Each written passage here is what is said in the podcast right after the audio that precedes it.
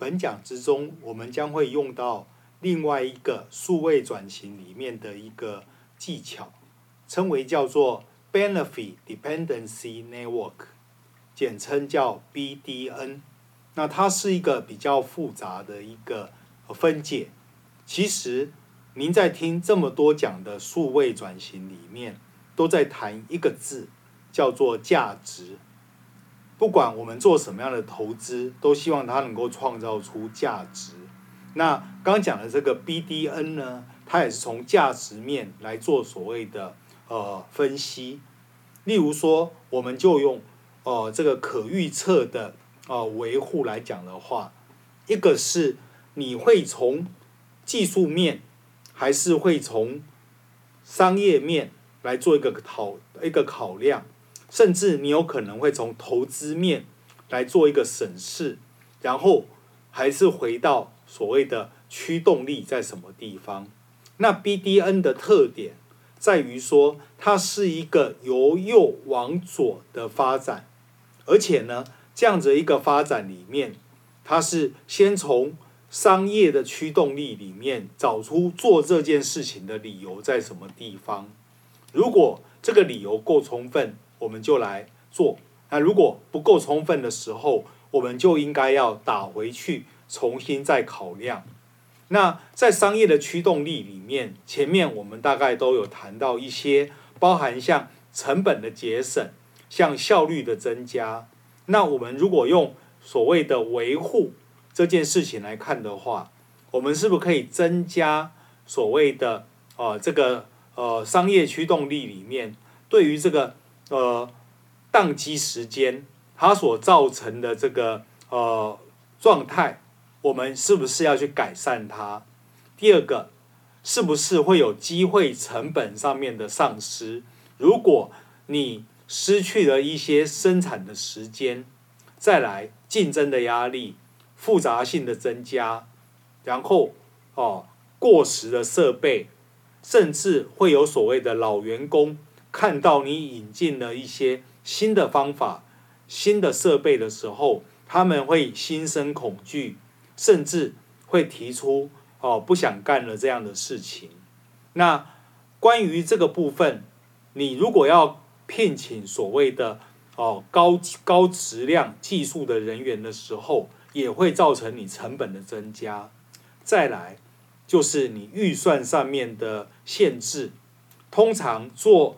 数位转型，它的预算一开始都不会投入太多。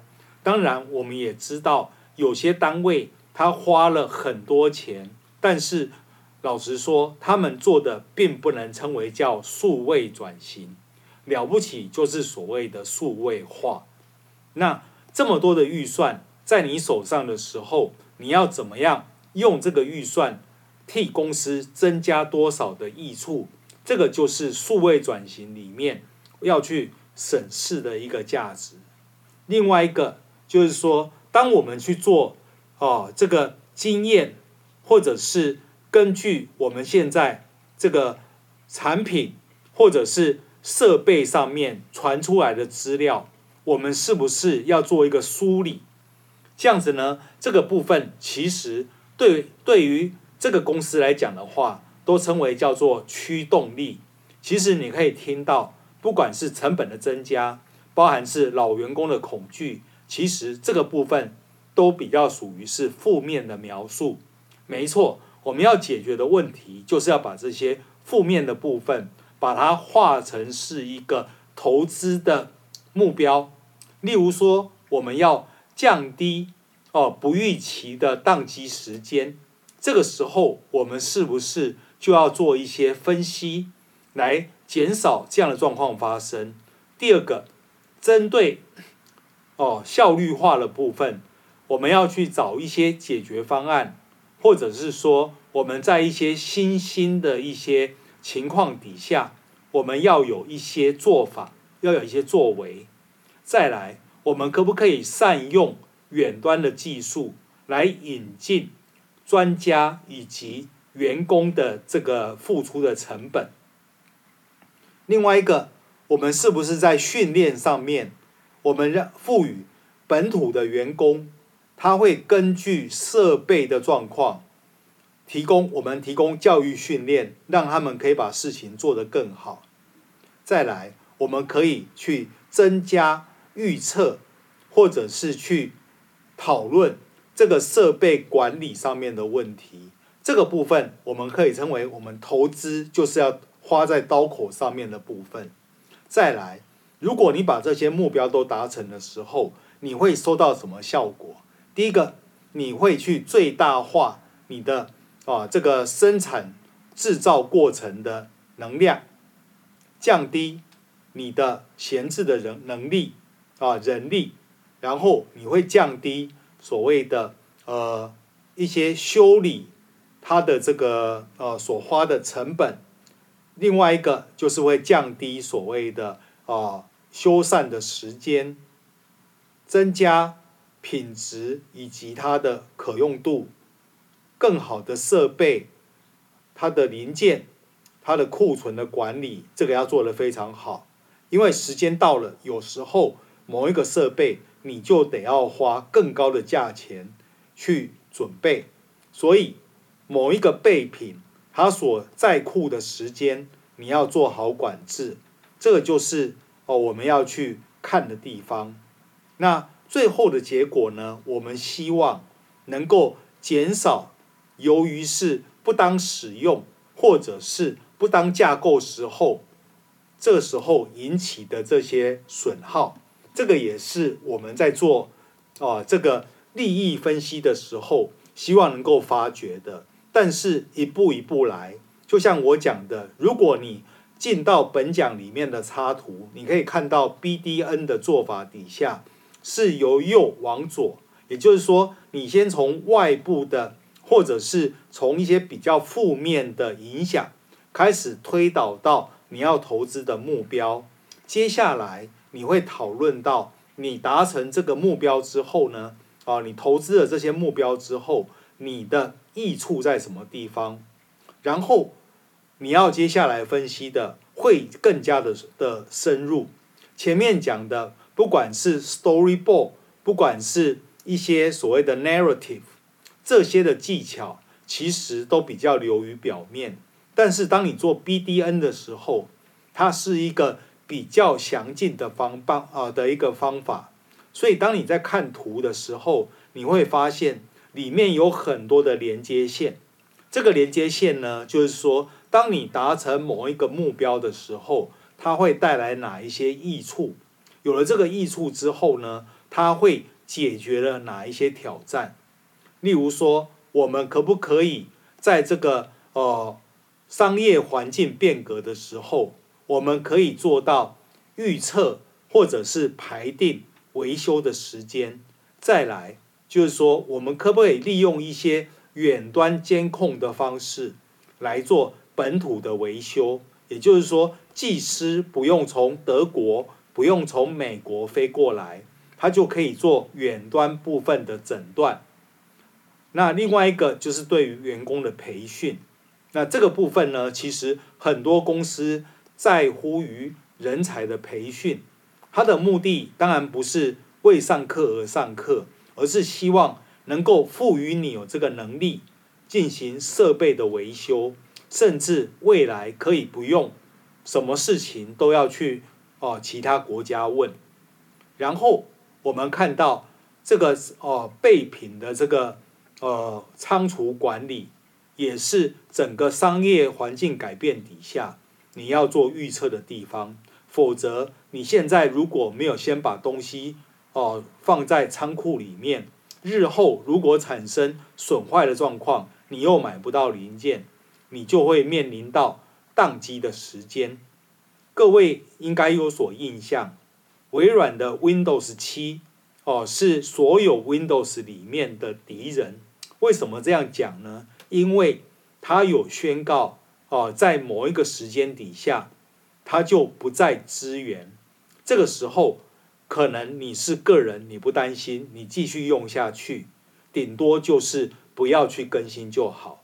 哦，当然会产生什么治安问题，不在现在的讨论当中。他可能要讨论的比较像是说，时间到了对企业的影响，也就是说，当你的这个产品的生命周期到的时候，如果发生什么样的问题，导致企业里面重要的系统停摆的时候，那这时候呢，微软该做些什么事情？他已经告诉你，过了几月几号之后就不再维护，目的除了做生意之外，另外一方面也是希望你能够赶紧升级，以免旧的东西产生了某一些未知的问题。所以说，当我们在做这件事情的时候，它的背后是有很深的含义的。另外一个设备部分的调整，根据使用资料，我们在每天操作上面，除了每天固定做的操作之外，我们有可能会发现一些更省力的做法。这个时候，我们就可以做一些调整、诊断，甚至呢会包含是厂房的管理部分也是如此。那再来就提到。我们要如何启动这些所谓的挑战？举例来说，我们可以把一些哦资料的哦这些机器里面的资料做所谓的收集，做所谓的哦正常化，以便分析。针对历史性的资料，我们也会去找出它的根本原因，为什么这个设备到了哪一个时间就会坏掉？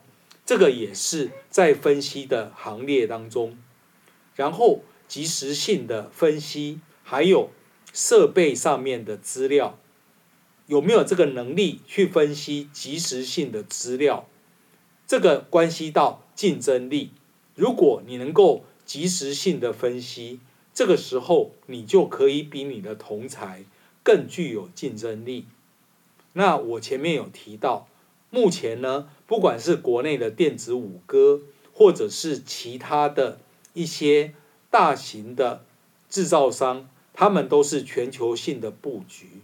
如果你有没有一个全球性的仪表板，再看全世界里面你的布局上面有没有哪个地方它的良率是特别的差，你要把它揪出来。这个全部要靠所谓的资料分析，这就是所谓的全球性的仪表板。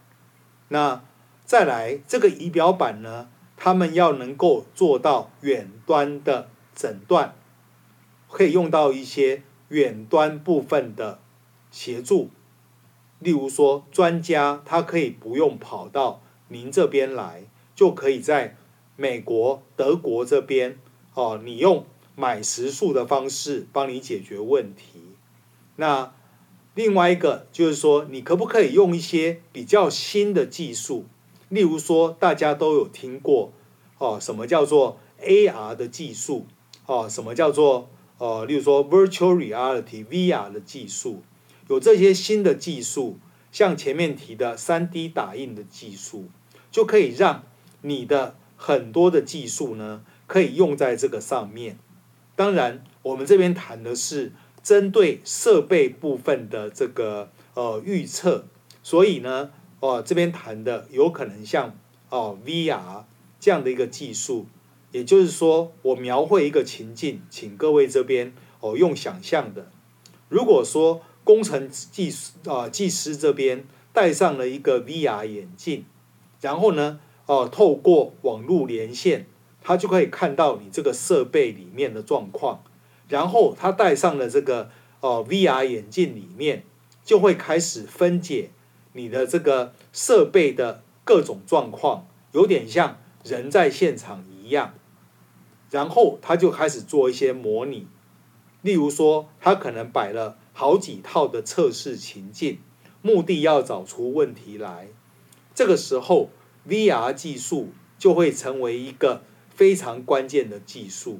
那像微软本身，他认为走 VR 有点 low，因为 VR 比较像是虚拟化的体验，有点像你在逛博物馆，你有可能透过哦 3D 视野，或者透过 VR 眼镜看到一幅画的细节，或者相当于在一个虚拟的博物馆里面哦徘徊或者是观赏。可是微软认为，光是这样还不够做到增加生产力，所以说它把它变成称为叫做混合实境，叫做 MR，或者叫做 Augmented Reality。哦，这个字呢，我不不不太知道要知道怎么翻。不过呢，你可以称为叫做交互性的体验。例如说，我们就可以在我们的机器上面加上某一个设备或者某一个监控器。那这个时候呢，你要技师从美国飞过来，从德国飞过来，显显然不切实际。如果他们就有 AR 的技术，他们就可以在这上面呢，直接。在机器上面安装好以后，请台湾这边动手代劳，这个就是运用到最新科技做数位转型的一个例子。好的，当你这个时候，我们就会提到你要做这个动作叫做 enabling。enabling 动作的时候，你要用的就是一连串的技术。这个技术不一定全然是资讯科技。当大家在谈到技术的时候，很多人会误解，以为说这个一定是 IT 单位的事情，但是往往很多的技术有可能不一定是要由 IT 单位来发起。举个例子来讲，如果会计人员他就可以自己产生报表，这个时候为什么资讯人员需要介入？他唯一要做的就是准备一个。善于计算的环境，或者可以让图来说话的简报，交给 user 去做训练，这样就可以了。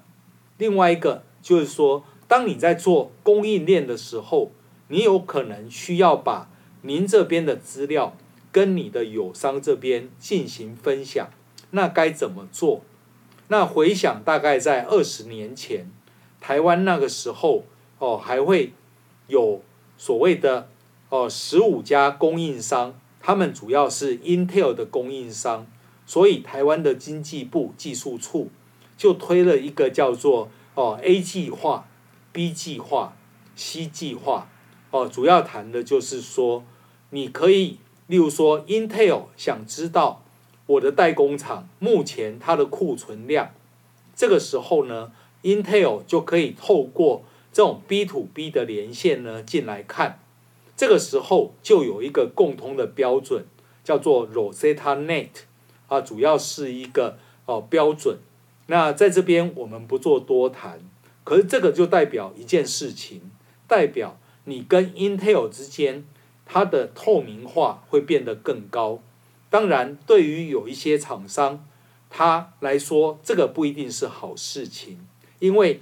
等于说，你让你的客户看到你所有的经营状况，可是原则上，你也有必要提供一部分的透明，让他们所知道。再来，我们会看到分析的部分，分析的部分往往很多时候会是由资料科学家来进行分析，也就是说，它不一定是位在资讯部门里面。而是一个独立性的部门，这个部门呢，它的工作就是把各处收集进来的资料进行分析，不管是做预测或是做分析。举例来说，像我们看到路上的车车辆这么多，那我们可以分析一下有哪些的状况比较容易发生肇事的状况。听来你应该会觉得很惊讶，大部分的状况呢，并不是哦，这个道路状况并不是由于哦超速所引起，而是任意变换车道。